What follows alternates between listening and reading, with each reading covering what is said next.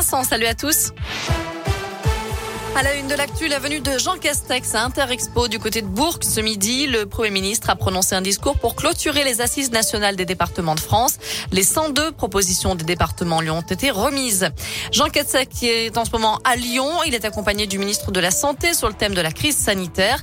Au menu notamment la visite d'un laboratoire qui séquence les tests PCR, mais aussi d'un centre de vaccination.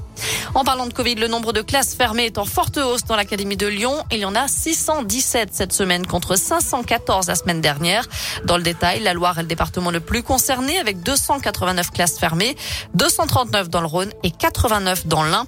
L'Académie de Lyon est celle qui compte le plus de fermetures au niveau national. Par ailleurs, concernant les cas de Covid, 1778 élèves sont positifs cette semaine, ainsi que 44 enseignants.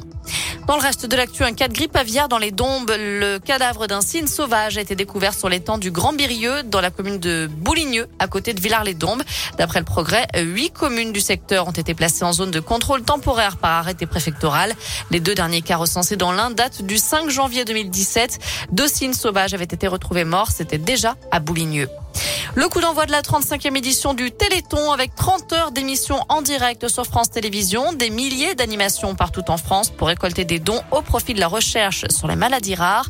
Un seul numéro à retenir pour faire un don, le 36-37. Cette année, c'est Soprano, le parrain. Un contrat juteux pour la France quelques semaines après la crise des sous-marins, alors qu'Emmanuel Macron est en visite à Dubaï aujourd'hui. Les Émirats arabes unis ont signé un accord de 16 milliards d'euros avec le groupe français Dassault Aviation pour accueillir, acquérir pardon, 80 avions de combat Rafale. En bref, quel candidat pour le parti Les Républicains? Le second tour du scrutin a débuté aujourd'hui. 140 000 adhérents vont devoir se prononcer entre Éric Ciotti et Valérie Pécresse. Le résultat est attendu demain après-midi. Merci beaucoup.